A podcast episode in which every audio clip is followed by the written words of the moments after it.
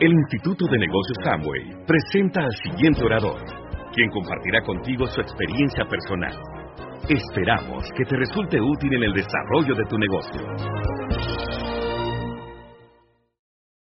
Bueno, la idea ahora es compartirles un poco acerca de mi trayectoria en el negocio, compartirles acerca de, de cómo ha sido este proceso. Después de que comencé el negocio, pues obviamente he tenido que pasar por diferentes lecciones para poder aprender a construir lo grande. Yo tuve tres momentos que marcaron mi vida. Cuando uno los puntos hacia atrás, me doy cuenta de algunos temas que fueron, algunos momentos mejores que fueron claves. Son tres momentos claves. El primero, en el año 82 mi papá dice que vamos a vivir a España. dice que vamos a vivir a España porque vamos a ir a... Él quiere escribir un libro. Y entonces yo estoy en España, viviendo en Barcelona, sin estudiar, un año completamente sabático. Solamente veía fútbol porque fue el Mundial de España 82, yo tenía como unos 13, 14 años. Y, y pues le dimos la vuelta a Europa, entendí que el mundo era mucho más grande de lo que imaginaba y pues fue un viaje espectacular. Estuve ahí un año, papá compró un carro, fuimos a dar la vuelta a Europa, nos radicamos en Barcelona. Obviamente es un viaje que cualquiera quiere hacer o no. Un año sabático, algo así mágico. El otro momento clave ocurrió cuando llevábamos viviendo 30 años en la casa que mi papá compró cuando se casó con mi mamá en Bogotá. Ellos tenían una casa como de unos 100, no, como, sí, como unos 250 metros cuadrados, una casa grande. Eran casas como las casas normales que se compraban en ese momento de la clase media, porque mi papá no era un hombre rico cuando compró esa casa. Una casa de 250 metros cuadrados, muy bonita. Pero pues ya llevamos 30 años viviendo ahí. Entonces, pues en un momento mi papá dice, yo quiero una casa nueva y quiero una casa más grande. Entonces nos fuimos a buscar diferentes sitios y llegamos a un lugar en las afueras de Bogotá y encontramos una casa que cumplía con los requisitos. Medía como unos 380 metros cuadrados y la casa era nueva. Tenía campo de polo, tenía caballerizas, tenía todas las habitaciones, tenían baño, tenía pues todas las comodidades, una casa muy buena. Cuando yo fui, hablé con la persona que estaba vendiendo la casa, dije, ¿cuánto vale la casa? Me dijo, sí, la cuota inicial son 600 millones de pesos. Esa casa vale como unos 1.700 millones de pesos hoy en día. Y el tercer momento clave ocurrió cuando entré a la universidad. El veterinario recién graduado, el veterinario que recién está entrando a estudiar, pues quiere tener un campero. Y en primer semestre, si uno no tiene papá finquero, pues no tiene mucho capital para eso, así que uno soñaba, yo soñaba con un Land Rover modelo 69, esos que son como color bacenilla. Yo quería un carrito de esos en primer semestre, eso era lo que yo quería. Ya después como que crecí, maduré y entonces me enamoré de la idea de tener un, un hardtop, eh, un, Montero. Y ese carro vale como unos 80 millones de pesos. Entonces en algún momento de la vida yo hice la suma de las tres cosas que yo quería. Un viaje, un carro y una casa. Por lo menos el, viaje cuesta más o menos unos seis mil euros mensuales. Pasar uno con la familia. Por 12 meses son 72 mil euros, que son más o menos cuánto? 200 millones de pesos. La casa vale 1.700, van 1.900. Y el carro vale 80, póngale 100 millones, para hacerlo fácil. ¿Cuánto da esto? Dos mil millones de pesos. Y un veterinario se gana millón y medio. Entonces ahí que me sumes, por favor, Mauricio. ¿Me puedes eh, dos mil dividido en 1.5? Dos mil dividido entre 1.5 son 1.333 meses. ¿Me divides eso en 12? Son 111 años. Sin comer, sin hacer nada para comprar una casa, que hay más bonitas, un carro y hacer un viaje.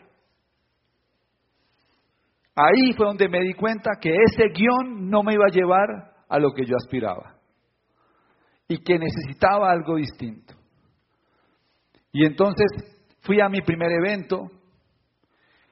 El primer evento fue, bueno, el primer evento en Amway fue en Atlanta. Voy a Atlanta a una convención y en Atlanta estoy en un evento de 30 mil personas. Conseguí la plata prestada para ir. Tiquetes prestados. Llegué allá. Gerald Ford, expresidente de los Estados Unidos, hablando en la tarima, speaker de la convención. Y reconocen a un diamante ciego en el negocio. Impactante para mí. Volví a Colombia y mi negocio comenzó a crecer, porque yo empecé a ganar creencia.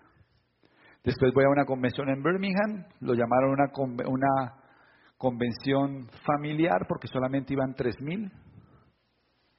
Una reunión familiar, 3.000 y conozco a los diamantes de cerca y a los esmeraldas. Y veo el estilo de vida de esta gente. Se dañó, se dañaron los traductores, no entendí nada. Cuando llegué a Colombia la gente me decía, ¿y qué aprendió? Yo le dije, pues no mucho, pero esto hay que hacerlo. Esto hay que hacerlo. Después voy a una convención en Costa Rica y cada vez que yo iba a una convención el negocio crecía más. En números, porque ni siquiera la compañía había abierto oficialmente en Colombia. En ese momento solamente había un papel que decía, en una fotocopia de la fotocopia de la fotocopia, que decía que en agosto del 96 el negocio iba a comenzar. La gente me decía, ¿y cuánta gente está ganando plata en Colombia? Yo le dije, todavía nadie. Y pues cuánta gente hay metida, pues ninguno, pero esto va a funcionar. Yo iba a las casas a dar planes no había productos, no había audios, no había material, no había nada. Solo la bicicleta roja. El sueño. La visión de que esto había que construirlo. Agosto primero, gracias. Agosto primero de 1996 abre oficialmente el negocio en Colombia y ese día firmé en mi grupo 1.800 personas.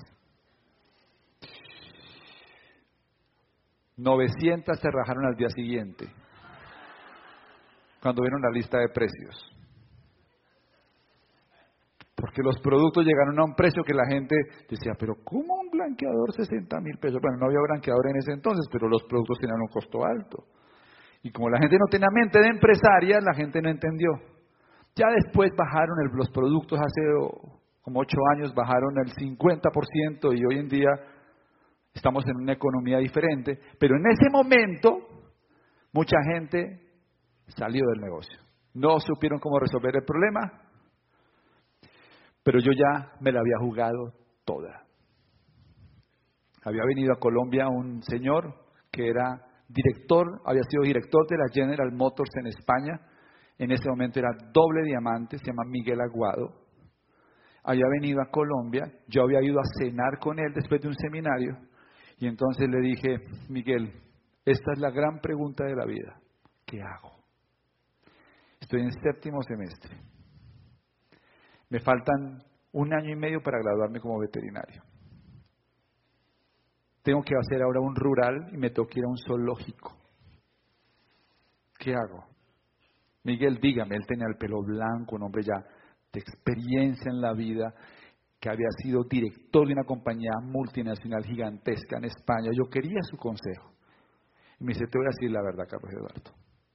Conozco muchos veterinarios que quieren ser diamantes no conozco el primer diamante y quiero ser veterinario.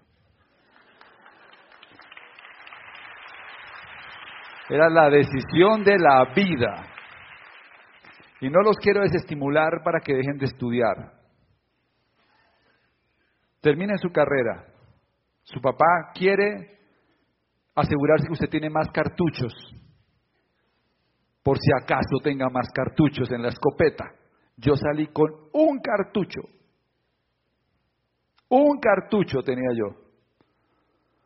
Entonces, tomo la decisión de hacer el negocio ya full time. Para mí, en ese momento fue una muy buena decisión. Ya tenía las deudas. Giro un cheque, una chequera, 12 meses, cheques para pagar todas las deudas Mes a mes iban entrando los cheques y al año no tenía ni una sola deuda. Ah. Eso se llama tranquilidad. Compré mi primer carro, un Renault 21. Seis millones y medio me costó. Tenía vidrios eléctricos, bloqueo central. Yo lo vi como el carro. Era mío, lo ha pagado yo. ¿Ok? Y empiezo a hacer mi negocio y califico ya platino fundador. Tenía la línea de Nubia Camacho. Nubia Camacho tenía Mauricio Lara y Albaluz y debajo una organización ya muy grande. La segunda línea, Camilo Pinto, Fernando Palacio, un grupo importante. En la segunda línea aprendí una gran lección. Es el valor de trabajar la profundidad en el negocio. Y los nuevos pregunten a la persona que los invitó, algún día le van a dar esta clase. Pero se los digo porque esa fue mi gran lección de la segunda línea. Esa línea originalmente arranca con un personaje que se llama Daniel Lombana. Pelaba quien yo le doy el plan en mi casa, de muy buena familia Bogotá, le encantaba jugar squash y pues lo conocí y le di el plan y se emocionó. Trabajando con Daniel encontré a otro personaje que se llama Juan Ricardo. Y entonces ahí auspicio con Juan Ricardo. Yo me había visto un video de un tipo que hablaba de cómo construir el negocio. Un tipo que tenía diamantes en 64 niveles de profundidad. Entonces yo ese video me lo vi 80 veces. Esa era mi cátedra para hacer el negocio. Y lo veía y lo veía. Y él dice, yo tengo diamantes 64 niveles de profundidad. Y entonces yo empecé a aplicar todo. Entonces, aquí estaba Daniel y yo empecé a trabajar con Juan Ricardo. Porque si yo apoyaba a Juan Ricardo, Daniel estaba creciendo. Daniel, después de que yo empecé con Juan Ricardo, se emocionó tanto con lo que estaba viendo abajo que comenzó a ir a Pereira en flota a, hacer, a dar planes. De muy buena familia, Jamás en la vida Daniel hubiera tomado esa decisión si yo no le doy algo que perder. Pero debajo de Juan Ricardo empecé a hacer reuniones en salón comunal. Yo me estaba oyendo muchos audios, otra lección importantísima. Al principio, si te puedes escuchar tres o cuatro audios, te vendrán muy bien. Yo me estaba escuchando un audio de un señor que se llama Iñaki Larrañaga, un audio que se llama Define a dónde estás y hacia dónde quieres llegar. Todavía está por ahí. Y me lo escuchaba y le sacaba notas al audio. Me lo aprendí de memoria. Y ese día que fui a donde Juan Ricardo, al salón comunal, yo pongo la pizarra y empiezo a hablar del audio y del punto A y del punto B y cómo tienes que ir a alcanzar tus sueños. Y yo me di esa conferencia y la gente feliz. En esa charla estaba Camilo Pinto. Y con esa charla los auspicié.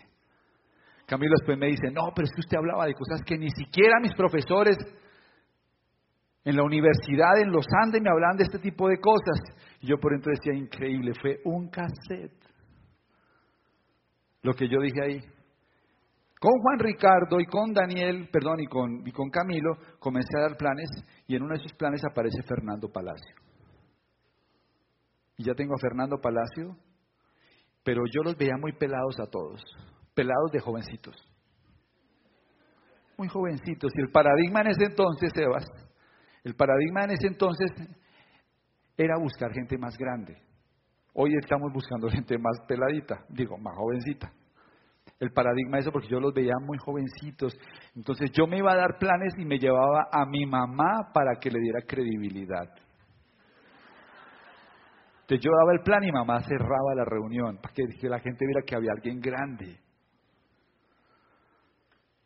Y entonces yo estaba buscando gente un poquito mayor y encontré a un personaje, a Mauricio Torres, y con Mauricio Torres encontré a Alberto Caro y me voy para donde Alberto Caro, que es como quinto nivel de profundidad de esa línea, a dar planes. En las casas. En las casas. Voy allá, doy planes. Y ahí llega Cielo Constanza y José Ramón González. Ella era enfermera. Él trabajaba en el Seguro Social. Se ganaba por ahí un, poquito más de salario mínimo, José Ramón. Estuvo enemigo del negocio al principio. Yo saqué la lista.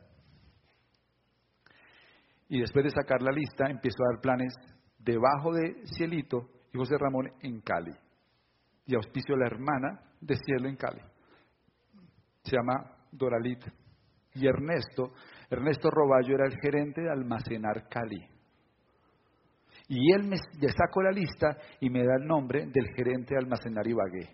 Llego a Ibagué y en Ibagué auspicio Hernán Jauregui.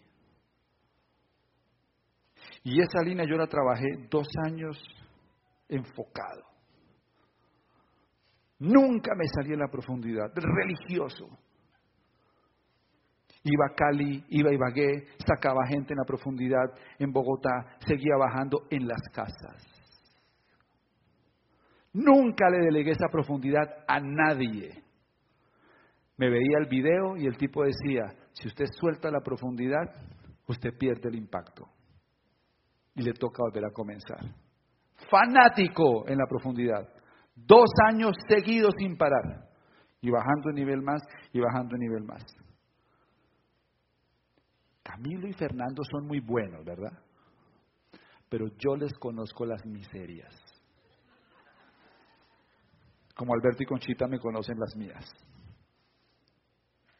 A Camilo, a, a Fernando le tomó tres años, cuatro años en romper la segunda línea. A Camilo le tomó como seis años romper la segunda línea. Pero la línea me rompía porque yo sabía trabajar la profundidad. Los tenía locos, porque al cuarto mes les rompí un plata debajo. Y no les gustaba ir a las reuniones porque les quedaban muy lejos de la casa. Pero cuando rompí ese plata debajo, les di algo que perder. Y cuando les di algo que perder, entonces tomaron decisiones de valor. Y empezaron a escuchar audios en español y en inglés, se metieron a cursos de Kiyosaki, iban a convenciones.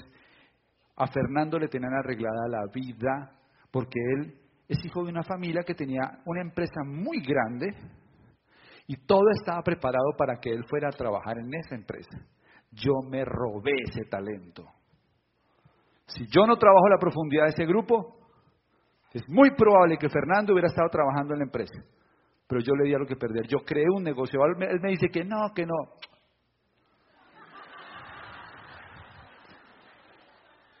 La única línea en 18 años que creció sin que yo hubiera tenido que trabajar la profundidad todos los días fue la línea de Nubia Camacho. Porque llegó, llegaron constructores como Mauricio Lara y Albaluz González que lo iban a hacer conmigo o sin mí. O sea que en mi estadística, cada 18 años rompa una línea sin que tú hagas nada. Por eso mucha gente no crece porque están esperando encontrar la persona perfecta, la persona que va a hacer todo, están tratando de encontrar el super networker en lugar de salir a hacer lo que les toca hacer, la tarea. Tenemos muchos problemas en una sociedad donde la gente no hace la tarea y se la pasa delegándole a otros la tarea y entonces nadie hace la tarea. Yo me puse a hacer la tarea. A los dos años creé una estructura ahí. Hoy en día valoro mi trabajo. Fue frustrante a veces porque no pasaba nada. Pero yo me mantenía allá abajo. Y si rompía un 9%, llamaba a todos a decirles, si rompía un 9% en la profundidad, y llamaba a Camilo, y llamaba a Fernando, y llamaba a ese, y los tenía locos con la percepción de que esto va a explotar. A los años, Camilo Pinto, diamante. Fernando Palacio, diamante fundador. Cielo Costanza y José Ramón, esmeraldas. Hernán Jauregui, esmeralda fundador. Wilson y Sul Marisa, diamantes. Juan Carlos y Laura Santoyo, esmeralda fundador. Y este año sacamos dos diamantes nuevos y varios esmeraldas en la misma línea. Un trabajo de dos años que unos años después muestra la cosecha. Juan Ricardo se fue a vivir a España. Daniel Lombana se rajó. ¿Lo extraño? No. ¿Me cae bien? Sí. Pero es su problema, no el mío. Ya tenía dos líneas, ahora tenía que romper la tercera línea. La tercera línea era la tercera línea del esmeralda, es la línea de la, no, también como de la dignidad en cierta forma. La línea del esmeralda. Me metí a trabajar a la profundidad, igual, abajo. Buscando romper la línea, pero yo no había aprendido una lección muy importante en el negocio, que es el trabajo en equipo. Yo hacía los pedidos, yo los vendía, yo montaba esto, yo prestaba la plata, yo lo hacía todo. Entonces la gente estaba dependiente de mí. Y por eso no calificaba Esmeralda, porque no armaba un equipo de gente. Pero lo logré. Aprendí la lección, me califiqué Esmeralda, cambié el Renault 21, me compré un Audi, cero kilómetros, una 3 chiquito. Claudia me decía, ese carro se le ve chiquito, pero era un Audi. Era nuevo y volía a cuero. Y eso es lo que yo quería en ese momento.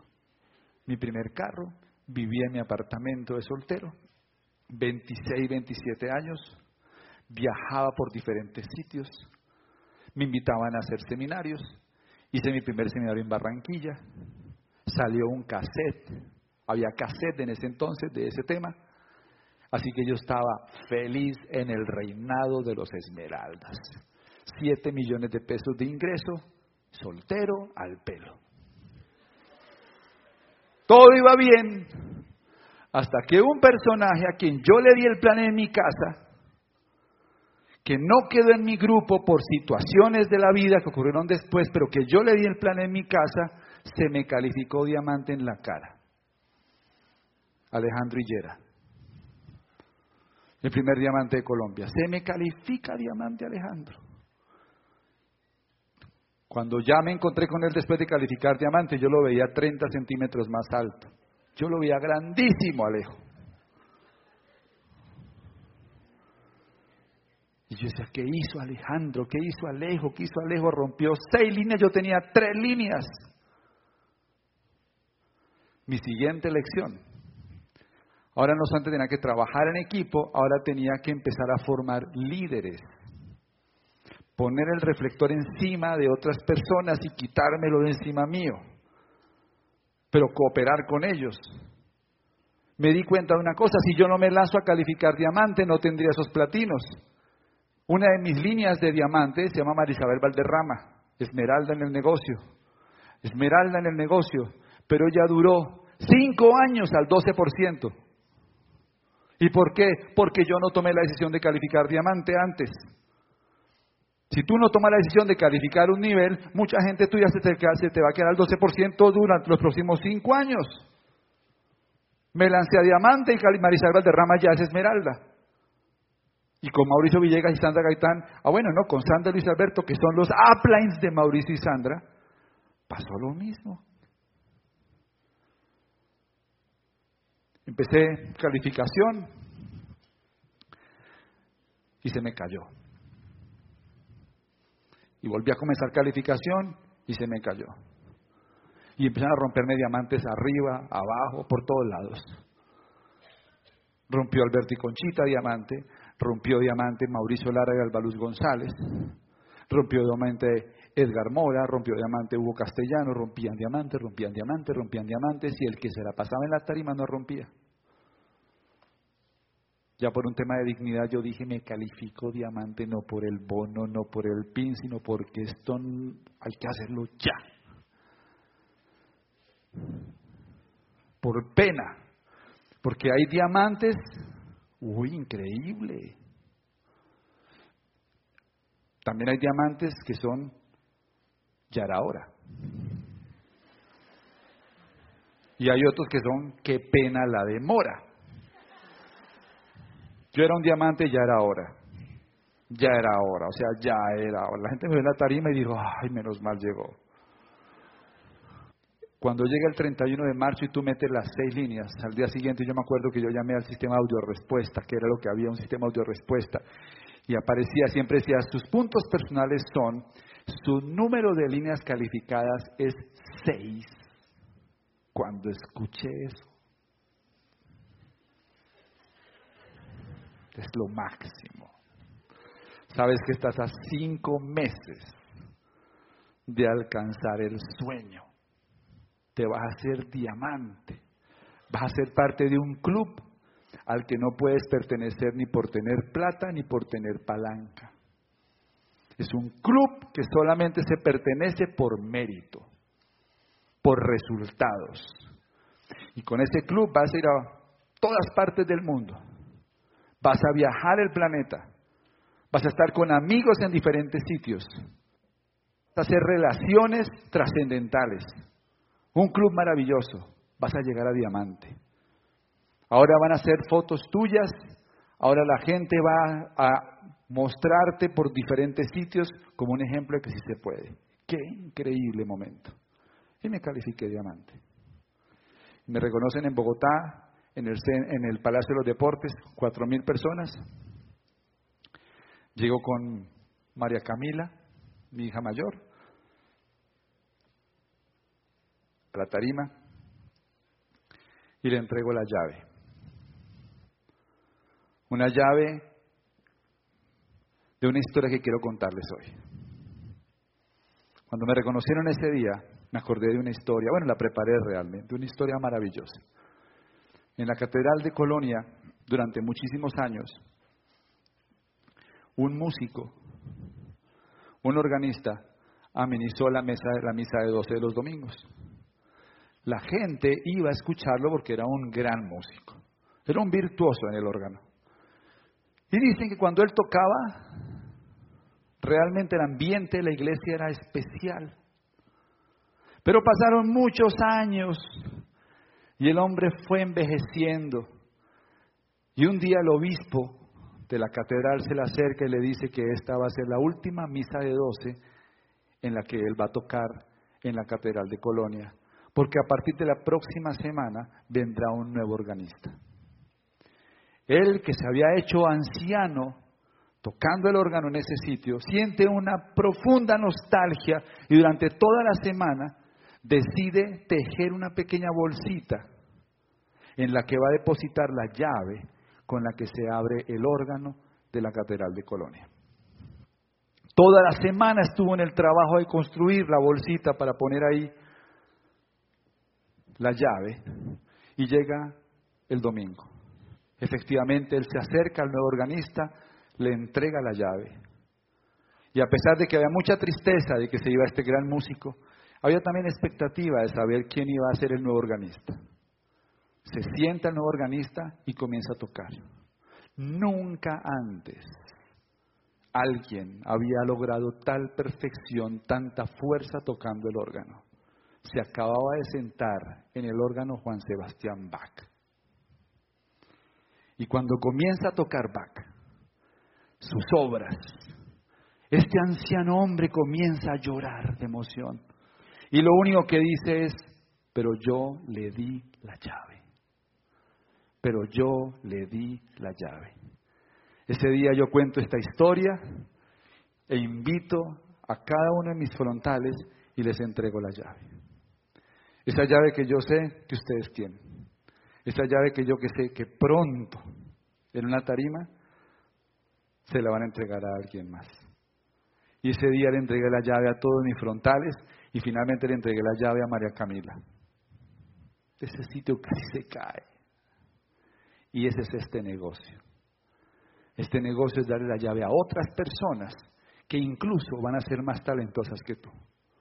Me emociona saber que mucha de mi gente en los próximos años nos van a superar en nivel, en PIN. Van a tener capacidades increíbles lo único, que, lo único que podemos decir es, pero yo le di la llave. Pero yo le di la llave.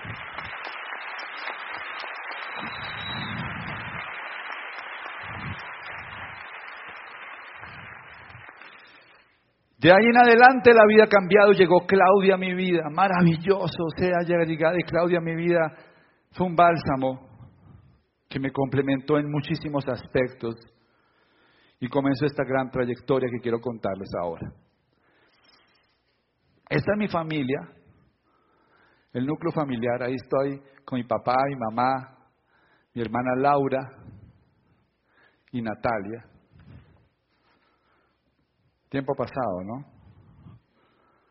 Aquí estoy con Fernando Palacio, mi segundo viaje de liderazgo, 1998, en, en, en, en Ada, Michigan, llenos de sueños, de esperanza, enamorados de la bicicleta roja, viviendo la vida diferente, el corazón acelerado, con una enfermedad que se llama escarmonía. No existe en ninguna parte se lo aprendí a Fernando Palacio, es un estado emocional en el que te levantas más temprano, te acuestas un poquito más tarde, tienes una sensación de energía especial, de emoción, de que algo va a pasar. Y hemos vivido con esa emoción durante todos estos años. Aquí, reconocimiento como Nuevo Perla. Y en esa revista reconocieron a Alejandro Hillera como Nuevo Rubí. ¿Ahora me entienden? Perla era un pin superior a rubí. Perla era romper tres líneas al 21%. Cuando uno rompía tres líneas al 21% lo llamaban perla. Alguna vez escuché esta historia que se las quiero narrar. Porque para mí fue muy representativa y a partir de ese momento decidí contarla cada vez que tenga oportunidad. Un hombre muere y cuando muere llega al cielo y cuando él llega al cielo se encuentra con Dios. Se queda mirando a Dios el hombre y le dice, ¿yo qué hago acá? Y le dice, pues que ya era tu momento. ¿Cómo si ya era mi momento? Sí, ya era tu momento. Dios llevaba una maleta. El hombre se queda mirando a Dios y le dice, ¿y qué tienes en la maleta? Y Dios le dice, tengo tus pertenencias. ¿Mis pertenencias? dice el hombre. Le dice Dios, sí, tus pertenencias. ¿Acaso tienes ahí mis carros, mis joyas, mis relojes, mis carros. Dicen, no, no, no, esos no eran tuyos, esos eran de la tierra. Entonces tienes ahí acaso a mis hijos, a mis padres. Dicen, no, esos tampoco eran tuyos, esos eran del tiempo. Entonces tienes ahí acaso a mi esposa, a mis amigos, la gente que quise. Dicen, no, esos tampoco eran tuyos, esos eran del corazón. Entonces, ¿tienes ahí mi cuerpo? Dice, no, ese era del polvo. Entonces, ¿está ahí mi alma? Dice, no, esa es mía. Entonces, ¿qué tienes ahí? El hombre se acerca, abre la maleta y la maleta está vacía. Y Dios le dice, lo único que te perteneció fueron los momentos que viviste. Y tal parece que no viviste muchos. Cuando escuché esa historia, pensé lo siguiente. Deberíamos cambiar el significado de la palabra riqueza y entender que ser más rico no es tener más cosas, sino vivir mejores momentos. Déjenme decirles por qué en Amway sí somos ricos. Cuando alguien les diga, y la gente de Amway es rica, ustedes van a decir, muchísimo. Son muy ricos porque vivimos momentos maravillosos. Esmeraldas, no se pierdan más esos momentos que vienen. Los momentos mágicos que van a empezar a llenar en su maleta cuando llegues a ese ansiado pin de diamante y puedas vivir con nosotros tantas experiencias. Y tampoco pierdan de vista que no tienen que llegar a diamante para crear buenos momentos. Los puedes crear cuando llegues a tu casa ahora mismo. Los puedes crear simplemente por tener la satisfacción de hacer lo correcto, por tener el corazón dispuesto, por quitarte un poco de preocupaciones, por poder vivir la vida un poquito más ligera de equipaje y entender que no se trata de trabajar toda la vida, se trata de tener una alta capacidad de disfrute, así sean las cosas más pequeñas. Así que déjenme compartirles, jóvenes, amigos, porque somos ricos en Amway. Aquí está nuestra familia, hasta hace 15 días. Ahí está María Camila, está Silvia, está Natalia, está Omar. Y les voy a presentar en primicia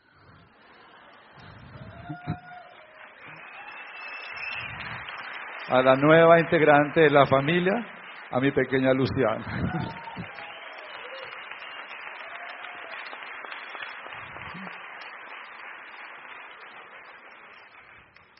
Es una pequeñita de 15 días, pero se ve muy bien, va a tener 15 días, ya está muy grande, está espectacular. Todo el tiempo estoy recibiendo videitos de, de mi pequeña Luciana. Ahí estamos en el jardín de bonsáis. Tenemos dos jardines de bonsai, tengo 60 bonsáis. Es la terapia más maravillosa del mundo. Meterme un miércoles por la mañana con este, yo tengo mi propio maestro de bonsai, mi propio señor Miyagi. Mi señor Miyagi no es, no es japonés, es de Boyacá. Pero es un hombre con mucha sabiduría. Y aprendo muchas cosas en el jardín de bonsáis. Nuestra casa, vimos entre lagos, fuentes. Ahí estamos con el primer mentor de Claudia, con Pedro Hernández, a quien queremos profundamente, a Pedrito, dando una vuelta. Es ese sitio de lectura. Ese día fue Clau a visitarme con Nala. Es un sitio donde me gusta leer, un árbol donde me pongo debajo a leer buenos libros, a escuchar buena música, solo. Después me voy a nadar, ahí detrás está la piscina. Eso es un martes, a las 11 de la mañana. Nuestra luna de miel en Venecia. Hace dos años pasamos un aniversario en el Moulin Rouge, en París. Momentos mágicos. El año pasado, en Turquía, con nuestros amigos, con Sergio y Charo, Vlad y Susan, detrás se ve la mezquita azul. En ese viaje fuimos a conocer un sitio que ni siquiera sabía que existía, Troya. Estuvimos en Troya. No sabemos si será fábula o no será. Pero veíamos por dónde supuestamente pasó toda la Odisea y poder vivir la historia. Y hay un caballo de Troya ahí, hecho, que fue el que se hizo para la película. Y tú puedes entrar y visitarlo. ¡Qué magia! Los jeques del LOC. ¿Ok? Con José, con Pinto, con Sergio. Esta es la mejor forma de camellar que hemos encontrado.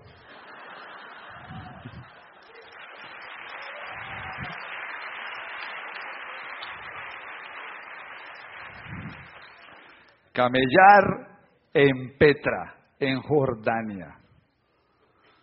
Y estar en este sitio único en el planeta es imperdible. No te lo puedes perder. ¿Ok? Es maravilloso este lugar.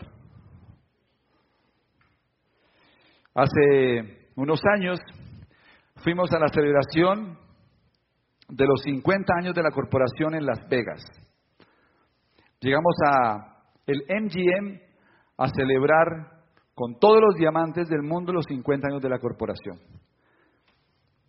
Una suma más o menos como de 3.000 diamantes del mundo entero que fuimos invitados por la corporación a celebrar. La historia, o mejor, la operación privada más grande de la historia. Nunca antes nadie había invitado a 3.000 con todos los gastos pagos. Amo y lo hizo y nos invitó. Y no fueron los de Japón porque acababa de ocurrir el tsunami.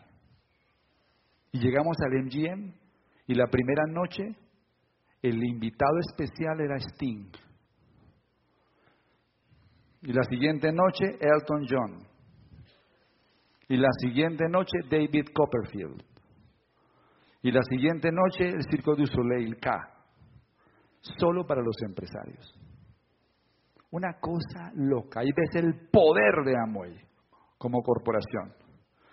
Y entonces estábamos en un salón grandísimo y yo sí veía que la mayoría de la gente era así. Asiáticos, asiáticos. De hecho, se acercaban a nosotros a tomarse en fotos porque les parecíamos exóticos.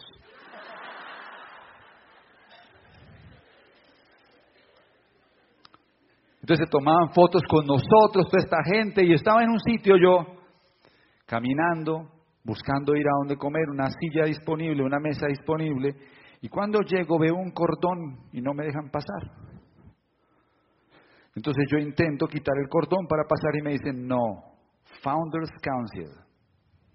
Yo, ¿what? Founders Council, únicamente para miembros del Consejo de Fundadores. Y ahí estaban con Elton John, y estaban Doc DeVos, y estaba toda la familia. Y yo, wow, este es el círculo más pequeño de Amway. Empecé a averiguar qué, qué significaba, cómo lograr llegar al Founders Council. Y entonces me dijeron dos vías. Uno, hagas embajador Corona. Dos, construye un negocio con 20 créditos FA. Y entonces empezamos a buscar la fórmula para hacerlo. Y el Founders Council es un grupo en el que hay 83 negocios del mundo entero. Solamente hay cinco negocios de Estados Unidos que van al Founders Council. Solamente hay seis países, siete países representados a nivel mundial que tienen miembros en el Founders Council. Y, el y este año, el 2 de mayo, por primera vez en la historia, con José Bobadilla, vamos a asistir al primer Founders Council y seremos miembros de este grupo representando a Colombia y a Hispanoamérica. Nunca antes un hispanoparlante había estado allí. Entonces tuvimos el sueño de mandar a hacer unas camisetas que Dios mediante el 2 de mayo nos pondremos para entrar al Founders Council y que la camiseta diga se habla español. Porque nunca antes se ha traducido el Founders a español. En la celebración de los 20 créditos CFA reunimos a nuestros diamantes en el Estadio El Campín para tomarnos esta foto histórica. Ahí está mi equipo de diamantes de ese año. Ahí faltan algunos. Pues por ahí. Que seguiremos creciendo porque nuestro sueño es un día reunir a todas nuestras tribus en el estadio. Y lo podemos hacer.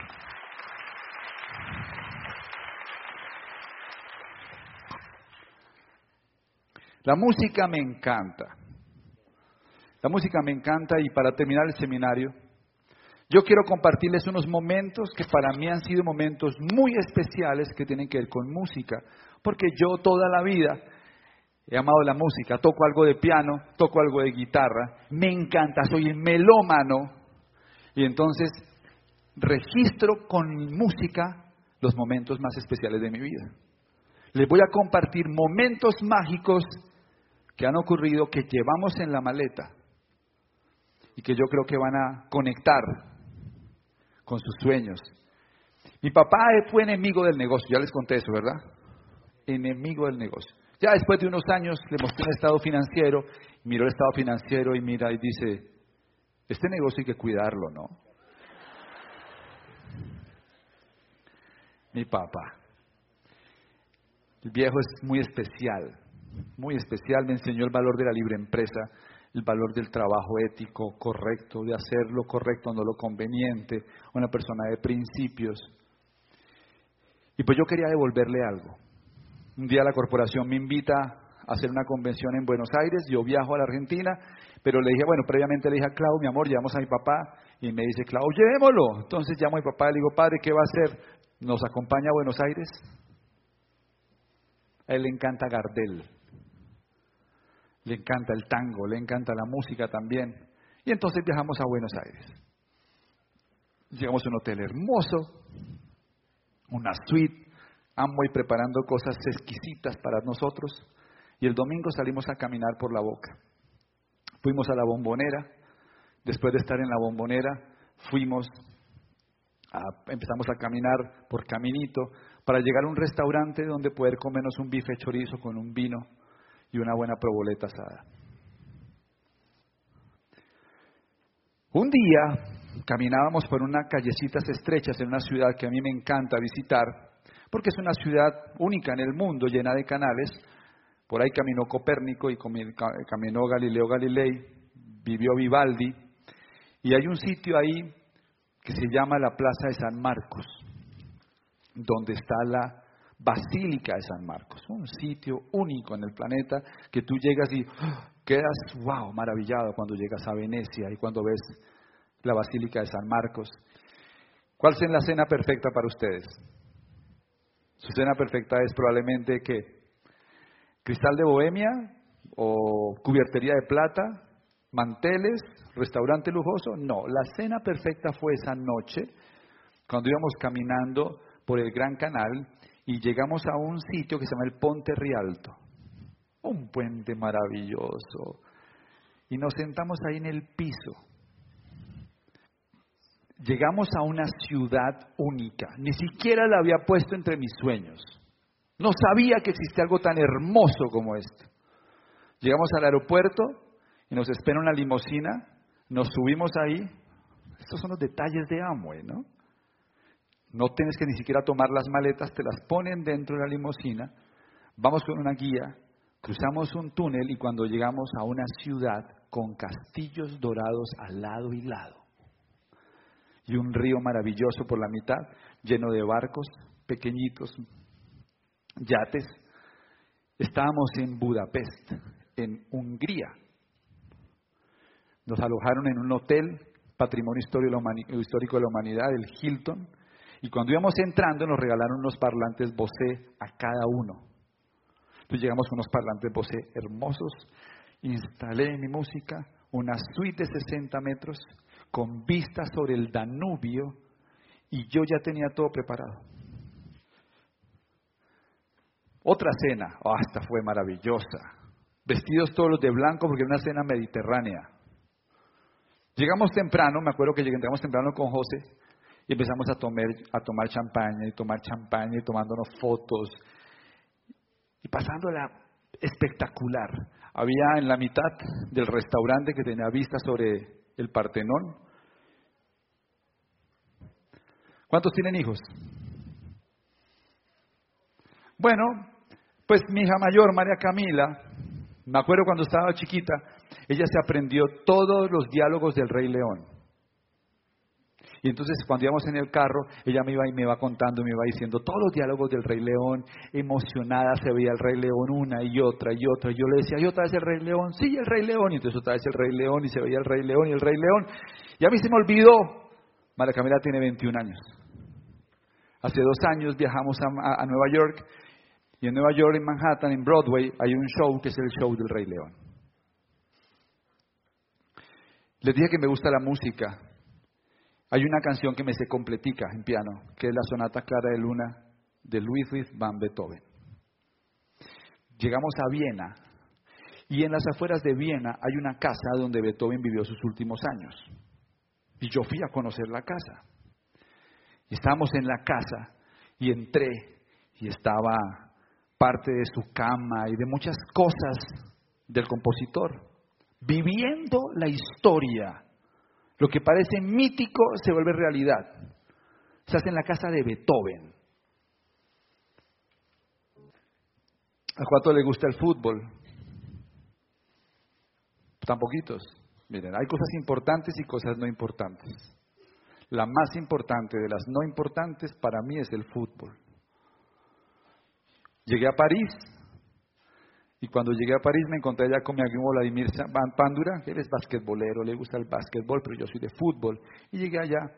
Tenía compradas entradas para un partido. Salí a conseguir un metro con Vladi, nos fuimos en el metro, avanzamos para el estadio y llegué al estadio equivocado. En lugar de llegar a Parque de los Príncipes, llegué a San Denis y ahí no era el partido. Ya era tarde. Busqué la forma de conseguir meterme en el tren correcto para llegar al, al Parque de los Príncipes. Por fin veo las camisetas. Llego al estadio. Voy a reclamar mis boletas. Pongo el celular y me quedo sin pila. wow, faltan 10 minutos para arrancar el partido. Y entonces en ese momento le digo a la señorita, por favor ayúdeme, ella me entra en el computador, le doy el código de reserva, me entrega las boletas y empiezo yo a correr. Y Vladi bolero despacio. Yo digo, Vladi, ya va a empezar el partido. Logro jalarlo, subimos las escaleras y por fin entro. En ese mismo viaje, en ese mismo, en ese mismo viaje, Vladimir estaba en una situación muy difícil. En, este viaje fue en mayo y en febrero su hijo de 18 años murió. Un hombre que lo había logrado todo. Doble diamante en México, diamante en Estados Unidos, 40 propiedades que le generan renta, que compró con el negocio, millones de dólares de flujo de efectivo, total libertad financiera, viajando el mundo, un febrero cualquiera, su hijo mayor muere en un accidente de tránsito. Hubiera devuelto todas las propiedades y todo lo que ganaba porque ese minuto no se hubiera producido. Y yo no sé si te acaba de caer una bomba al lado, si todavía estás temblando de miedo, de dolor, de angustia. Lo importante es que estás vivo. Y si estás acá y puedes hacer realidad tus sueños, no seas moroso de la buena suerte. Haz realidad tus sueños.